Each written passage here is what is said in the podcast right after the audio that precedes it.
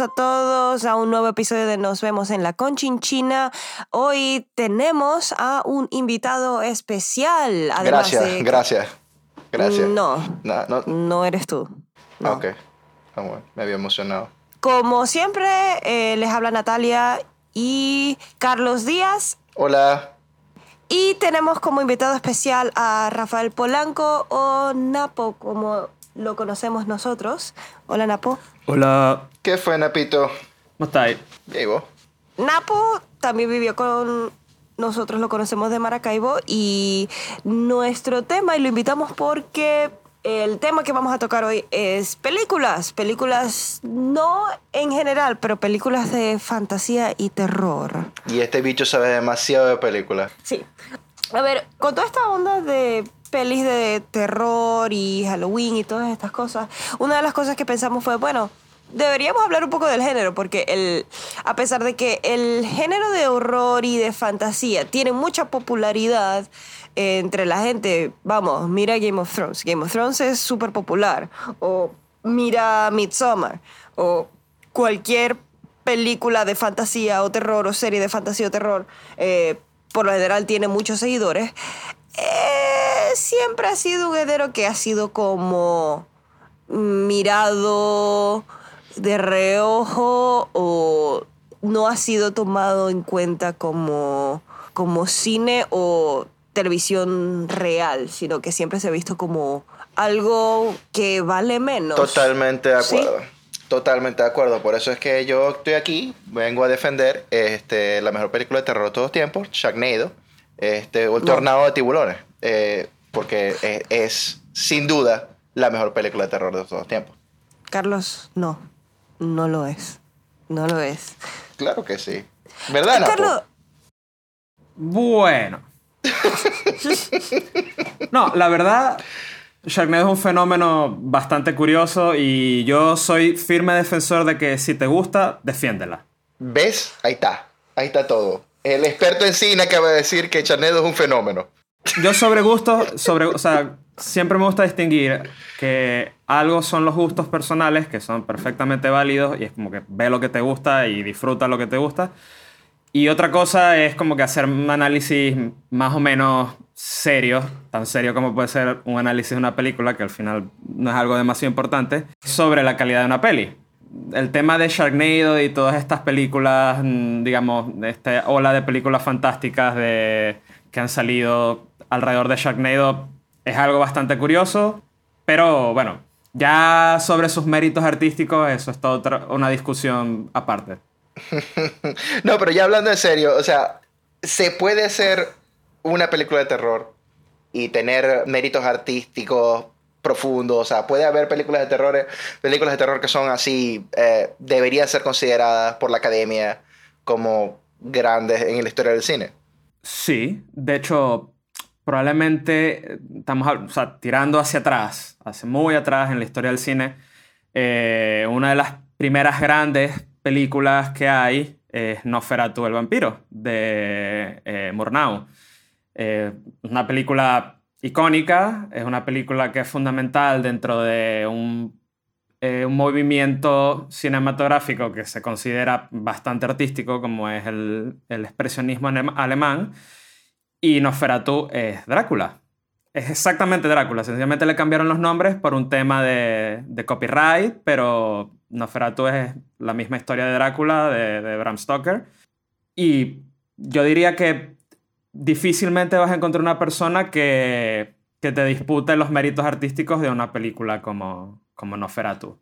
Pero eh, mi pregunta es, ok, ¿por qué Nosferatu eh, de Murnau sí es tomada en serio en la historia del cine, pero no Sharknado? Ok, no, no, no. O sea, ni siquiera pude decir la frase seriamente. O sea. A ver, hay, claro, hay películas y hay películas. O sea, una cosa es una peli que se hizo con cierta intención, cierto tono, como esa, o como, no sé, El Gabinete del Doctor Caligari, o por más o menos quedarnos en la misma época, o El Golem, o El Estudiante de Praga, y otra cosa es Sharknado. Y mira, o sea, quien dice Sharknado dice Viernes 13, dice Pesadilla en la calle del infierno, dice Chucky, dice cualquier otra película de terror famosa que, que quieras. Digamos que esas películas tú podrías decir que están en, más o menos en el mismo cajón, fueron hechas más o menos con la misma intención. Bueno, las que nombré después son películas más o menos de la, de la misma época, por lo cual sí. Ok.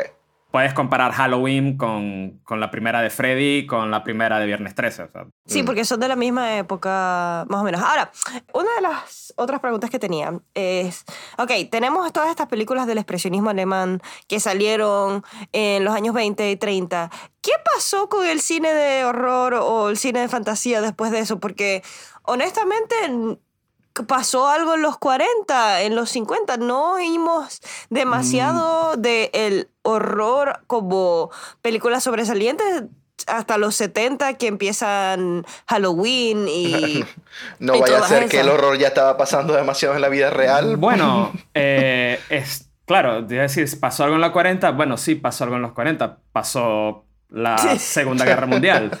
Nada más. Eh, sí, y bueno, y en el 29 pasó la Gran Depresión. Con todo y eso, sí se hicieron películas mm, de terror en esa época que se podrían considerar bastante importantes, eh, como Drácula y Freaks de Todd Browning. De hecho, Freaks de Todd Browning, si bien no es como exactamente una película de terror, sino más como de... Es difícil de definir porque Freaks es acerca de un grupo de, de fenómenos de circo que, bueno, hay toda una historia de un asesinato, una cuestión, pero es probablemente una de las pelis, de nuevo, más icónicas de ese género, entre comillas, fantástico, y se hizo en el año 32, en plena Gran Depresión. Y igual lo mismo la Drácula que quiso Todd Browning con, con Bela Lugosi. Entonces, Ok. Mm, yo creo que, a ver, recuerdo que una cosa que nos explicaron a nosotros en alguna clase es que el terror o el fantástico, eh, como te había comentado antes, más general de hablar de terror es hablar de cine fantástico, que incluye más la ciencia ficción, incluye el cine fantasía, es que los cines fantásticos suelen ser una metáfora o una elipsis de lo que está de lo que está oculto o de lo que está afectando a cierta época. Ok. No sé, por ejemplo, el ejemplo más claro que recuerdo es en la época posguerra, después de la Ujú. bomba nuclear, se puso de moda el terror nuclear. Y se puso de moda el terror Ah. nuclear, además en Japón, con estas películas de kaiju, con o sea, Godzilla, los monstruos y tal. Ah, claro. O sea, Godzilla ca- cabría dentro de eh, ese género de Sí. horror. Ok. Es, fa- es cine fantástico, o sea, es ciencia ficción. Y ponte, el día que la Tierra se detuvo, también es como que una, o sea, es un reflejo de eso. Muchas de las pelis de esa época tenían una temática de que la amenaza era algo que venía de afuera, un invasor del espacio, un monstruo que venía de afuera. Y era un poco el reflejo de que en esa época la amenaza, el terror, el miedo venía de afuera. O sea, la invasión extranjera, el bombardeo de afuera, ¿sabes? Entonces como que un poco era el, el- el cine fantástico lo que buscaba era reflejar esa, como ese miedo. Ok. Y en casi todas las épocas, de una o de otra forma, como que el cine, vamos a decir, serio, entre comillas, o el cine que trata de ser algo más que sencillamente vender un ticket, busca expresar un poco el miedo de esa época. Ok, ok. Ahora, ajá, tenemos a, clas- a actores de cine clásico de terror como eh, Bela Lugosi, Boris Karloff. Y sabemos cómo terminó, la- al menos la vida de Bela Lugosi, que... Terminó en la película que me hiciste ver, que me Sí, obligaste a ver, eh, Plan 9 del espacio.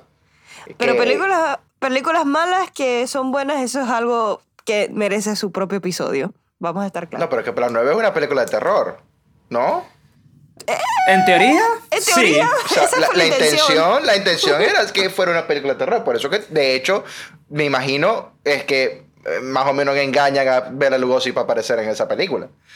Pero, ajá, no funcionó. pues. Bueno, realmente, a ver, sí, pero igual Plan 9 es una película que creo que tiene más historia de cómo se hizo que, Que la película que en la sí película en sí mismo. Sí. O sea, con estos planos de, de- de no tengo a Bela Lugosi, entonces pongo un tipo así que se tapa la cara diciendo, mira, es Bela Lugosi, uh, uh. Uh, Sí, o sea, Uh, es totalmente para Lugosi y el tipo es negro. O, o sea, sea, sí, qué sé yo, pero es eso, o sea, Plan 9 es Es eso, hay más historia en cómo se hace la peli que en lo que es, que en lo, en lo que es sí mismo la peli, que bueno, considera la peor película de la historia, whatever.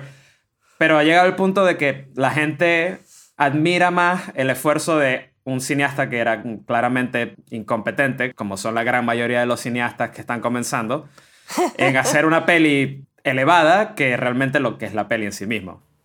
Sí, sí. Ahora, ah, hablando de pelis eh, elevadas, no elevadas, eh, hay muchas series de las que, o sea, hay muchas películas de terror que se convierten en series de películas de terror. Eh, una de las que... Viernes 13. Viernes 13 es una de las que me parece más fascinantes en la falta de historia o falta de coherencia de la historia que tiene. Porque a pesar de que mucha gente le dices Viernes 13 y te imaginas a Jason Voorhees con la máscara de hockey asesinando gente, la máscara de hockey no estuvo en las primeras películas de Jason. Eso ¿No? fue algo... No, Ay, Dios. la máscara de hockey vino en la tercera película. De hecho, la ya. primera película de Jason, o la Viernes 13 original, antes de que Jason se convirtiera en el conde del Guácharo de las películas de terror. O sea, porque hey, Jason terminó como conde cop. O sea, si te pones a hacer el análisis, ¿ok? Jason terminó convertido en robot en el espacio. Esa vaina es conde cop. Con descom. ok. Ok. A ver, el tema de, la- de las series de, de películas de terror y, y esto viene incluso antes de, de- de Viernes 13. O sea, la idea del serial es, es bastante anterior a esto. A ver, en el caso particular de, de Viernes 13 o de, de nuevo, las películas de, de Freddy, por ejemplo, Freddy Krueger. Me encantaron. es una cuestión que es netamente comercial. O sea, sacaste una primera película que era como que, bueno, vamos a sacar esto a ver qué pasa. Tiene un éxito que muchas veces pasa con esto. O sea, pasa con, con Viernes 13 o pasa con Pesadilla en la calle del infierno o pasa más recientemente Rec, la película española de, de zombies. Ah, sí. Rec, la primera película, era como que vamos a hacer esta peli y ya. Y de repente se dieron cuenta que con una inversión X la multiplicaron a X por ciento. Fue como que vamos a hacer más películas. Al fin y al cabo, el cine puede ser arte, puede ser narrativa, puede ser lo que sea, pero el cine es un negocio, o sea, es para hacer dinero. Entonces, Sí. mientras estas pelis te sigan dando dinero, las vas sacando. Da igual que la historia sea chorra o no sea, o sea, es como que lo importante es, es recuperar y sacar ganancia. Sí, de hecho, ahorita estoy leyendo sobre la franquicia de Viernes 13 y aquí en este artículo dice que la película original fue creada no por algún fin artístico o alguien que, oh, quiero hacer una película de terror, sino que fue hecha para, como, para montarse en el en lo que fue el éxito de la película Halloween de John Car- Carpenter. Ah. Entonces, por eso, o sea, hay ciertas similitudes en líneas generales, pero aparentemente Viernes 13 fue creada desde un principio para hacer plata. Punto. Como Sí. Sharknado. Boom. Listo. Bueno, eh, Sharknado está creando plata, pero crea plata y felicidad también al mismo tiempo, pues. Carlos, Tara Reid es protagonista de Sharknado. Tara Reid. Y Tara O Reid sea- es una persona hermosa, ajá, que... que- que- Tara Reid. Lo que pasa es que, a ver, también, a ver, pelis como Sharknado y estos, este, ¿cómo es? Mock- Mockbusters creo que se llaman, que es que son películas que, no sé, van a salir los Transformers y salen los Transmorphers.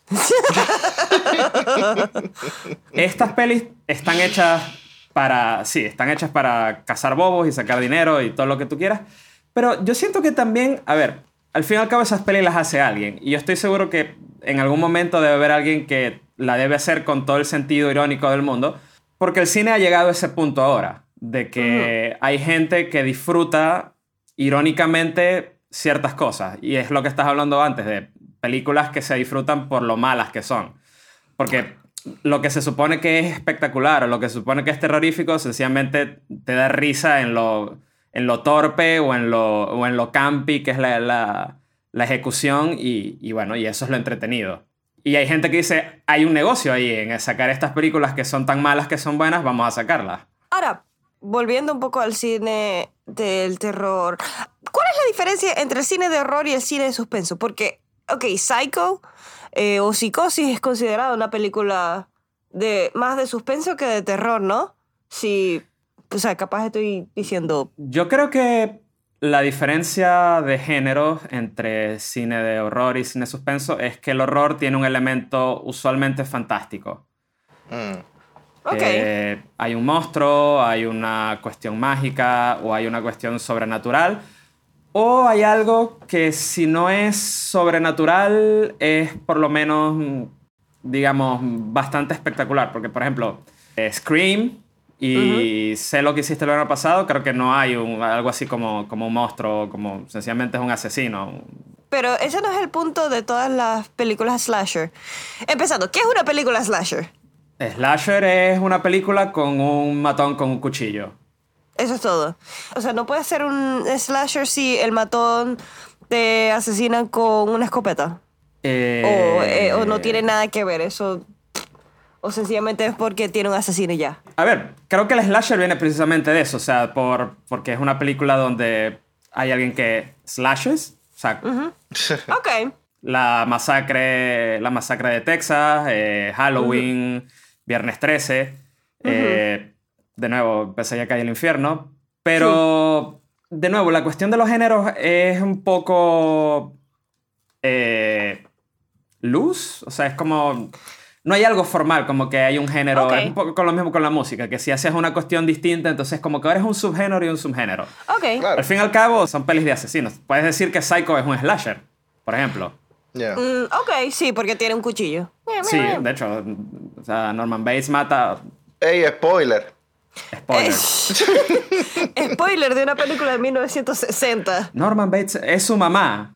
A mí lo que me interesa que, que de lo que está diciendo Napo, entonces, es que podemos considerar Sharknado una película de suspenso y no de terror. Estábamos equivocados.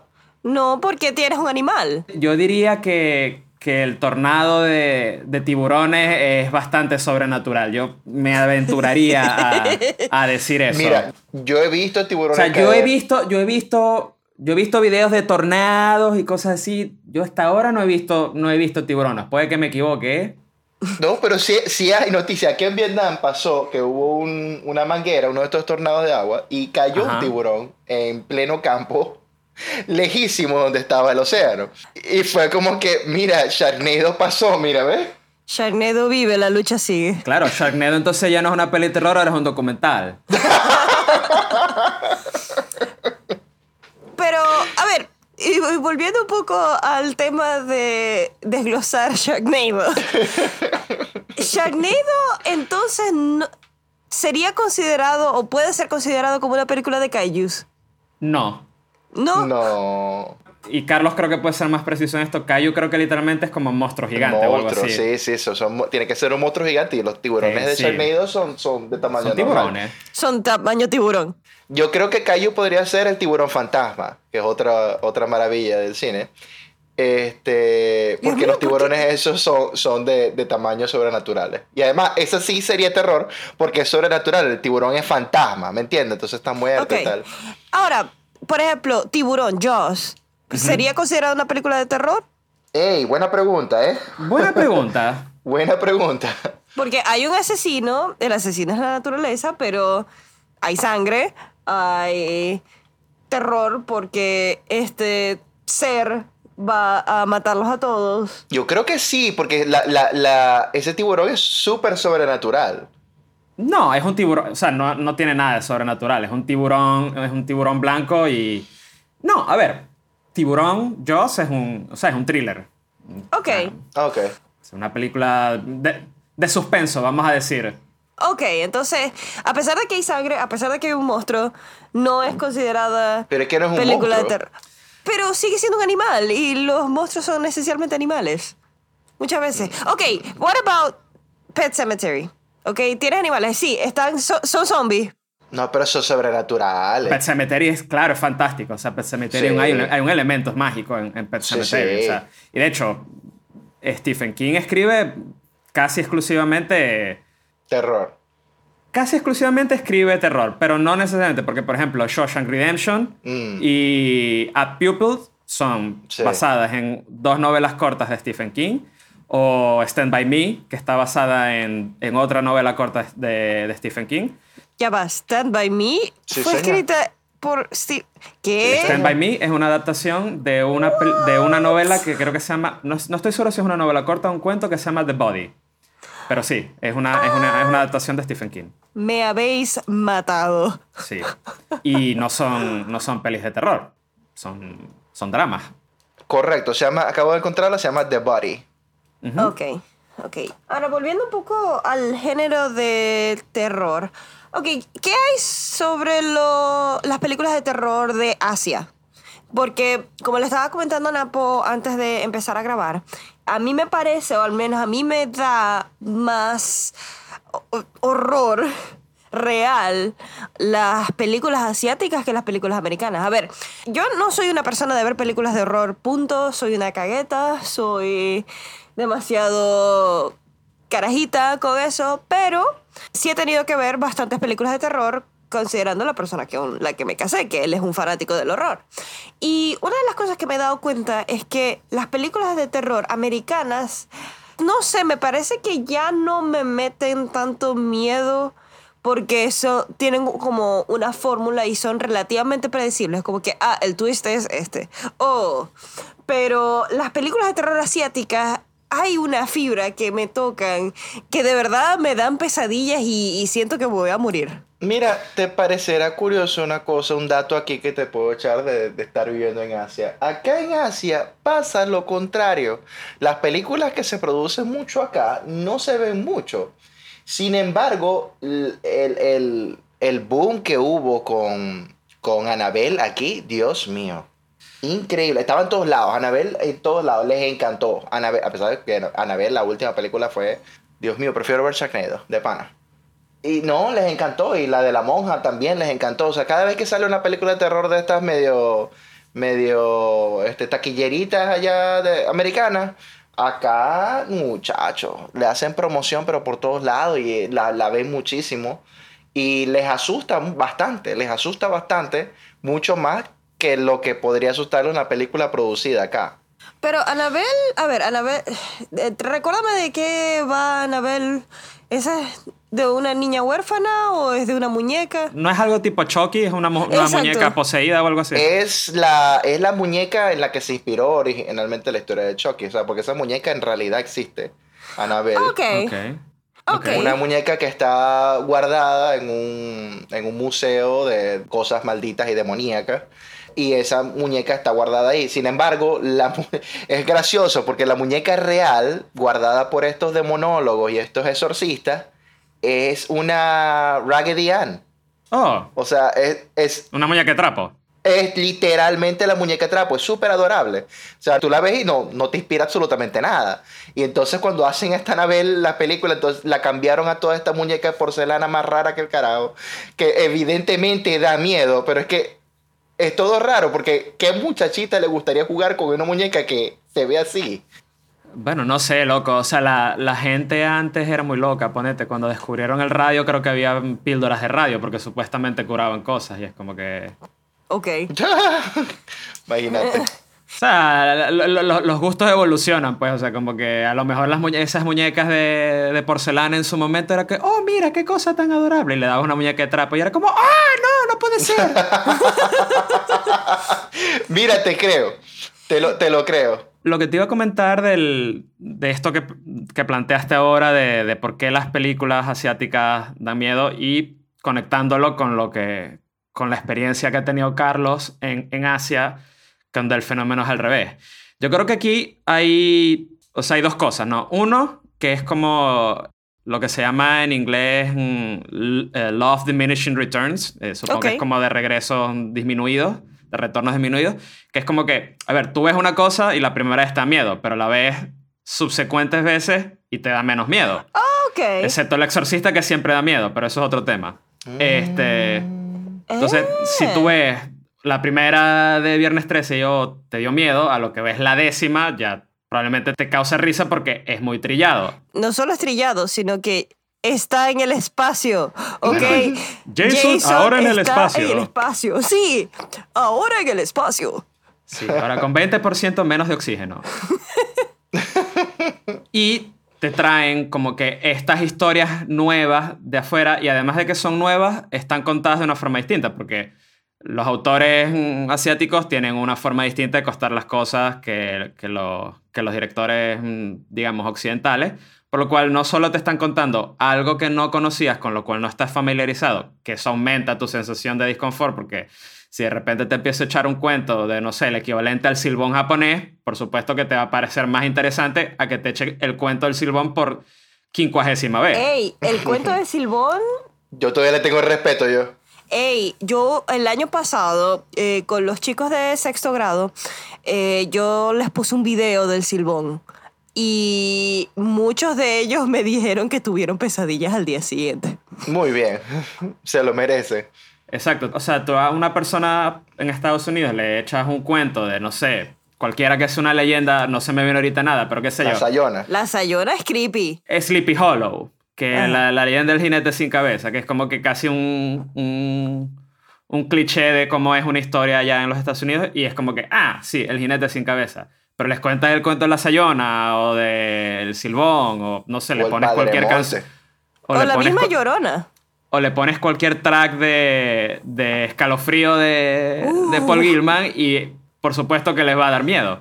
Pero la historia que ellos conocen no porque la han escuchado 20.000 veces. Yo creo que tiene un poco de eso. A los asiáticos tú le echas el cuento de Annabelle que a lo mejor no lo han escuchado nunca y primero les parece interesante porque no lo han escuchado y segundo quizás les produzca más miedo porque es algo desconocido. Mientras que si le pones otra vez Ringu, es como que, ah, esto lo he visto yo 20 veces. Ya. Mira, recomendaciones de películas de terror. Recomendaciones de películas de terror. A ver, yo admito, y se lo, como se lo comenté a, Natalia antes, que eh, el cine de terror la verdad es que es de lejos mi género, no tanto favorito, sino que controlo. Eh, pero por ejemplo, esta que comenté antes, Freaks de Todd Browning, me parece que es una película que todo el mundo tiene que ver. Freaks de Todd Browning. Freaks. Sí, así Freaks. como. Ok. Y la misma Drácula de Todd Browning. Eh, son dos películas que hay que ver para entender cómo vinieron cosas después. La verdad es que he visto muy poco terror eh, recientemente. Tengo entendido que hay una peli que creo que se llama The Witch, eh, que es europea. la vi. ¿La viste? Me han dicho que, que está muy bien, así muy en el rollo tipo El Exorcista que es como que te da miedo porque estas son las cosas con las que te metían miedo cuando estaba... En el colegio católico. En el colegio católico, sí. Pero, por ejemplo, tengo pendiente esta Midsommar, que supuestamente está bastante bien, y la, y la anterior a esta... Eh, Hereditary. Hereditary. La tengo pendiente. A ver, y de, de las clásicas, o sea, las que son como eh, piedras angulares de, del género. Por ejemplo, Viernes 13, la primera, o Chucky, la primera, o... Sí, yo diría que esas son pelis que si te gusta ese género tienes que ver, aunque ahora las veas y te parezcas que están un poco desfasadas por cuestiones de efectos especiales o, o porque ya has visto 20.000 veces el mismo gag, digamos, de terror. Pero sí, Viernes 13, Pesadilla en Calle del Infierno, la primera de Halloween, otra que se me venga a la mente, a ver. Eh, bueno, Psycho. Ok. Realmente puedes ver cualquiera, cualquiera de Hitchcock que, que, el suspenso se mantiene, aunque no sean de terror propiamente. Pero sí, Psycho es quizás un poco la que va algo más allá con eso. Ok. Qué sé yo, hace poco aquí en el, en el cine que tenemos cerca hicieron un ciclo de Halloween, que quizás este año lo hagan también, pero el año pasado lo hicieron y me acuerdo que una de las que pasaron y yo fui a ver, aunque a mí realmente no me parece terror, es, mm, porque no lo es, eh, Beetlejuice. No, es terror. Mm, no, es, es comedia. Beetlejuice no es terror, pero si te gusta el cine de terror tienes que verla. Porque realmente es darle el giro a la película de terror. Sí. Ok. Porque tiene todos los elementos. Hay fantasmas, hay monstruos, hay no sé qué. Pero la conviertes en una comedia. Y es genial. Es genial. Mira, eh, Natalia, ¿y tú? Yo recomendaría. Honestamente no sé qué recomendar. Más bien, ahorita yo estoy abierta a sugerencias porque ahorita es que le he estado perdiendo un poco el miedo a las películas de terror. Bueno, yo doy, yo doy dos, dos no recomendaciones. digas Sharknado, Una- por el amor del No, no, no, no, Carlos, no, no, no, no, no, no, no, voy a- no voy a decir Sharknado, ya Sharknado lo recomendé muchas veces durante todo el episodio, pero ahorita recomiendo La Mosca. La mosca. Eso, ¿ves? Clásico. La Mosca. Es un La clásico. Mosca, la mosca el de lo, del, que con, con este hombre, ay Dios, se me olvidó su nombre. Napo, ayúdame. Sí, el de Jurassic Park. Ah, Jeff Goldblum. Él es el Jeff Goldblum. Este, esa película es, Dios mío, espeluznante. Otra película que me parece de, de esa época también, que es ciencia ficción, pero hay que verla, John Carpenter, They Live. Ah, ¿Cuál, cuál, cuál, cuál? sí. They Live, Ajá, sí, sí. They sí, Live, sí, sí. de John Carpenter. Es una peli que hay que ver. Ok. Y ya puestos, hablando, ya va, otra que, otra que voy a recomendar, ya que estamos hablando antes de Stephen King y de películas clásicas, Carrie. Claro. sí. ¿Verdad, Carrie? Carrie hay que verla porque no solo es una buena película de terror, sino que es una de las pocas buenas adaptaciones que hay de Stephen King. Ya puestos, pueden ver también Pet Cemetery, que no está tan bien hecha, pero tiene su puntillo. Ok, ok, fino. Bueno, este fue nuestro episodio de películas de terror. Eh, recuerden seguirnos en Facebook, en Twitter y en Instagram como Conchinchina Pod.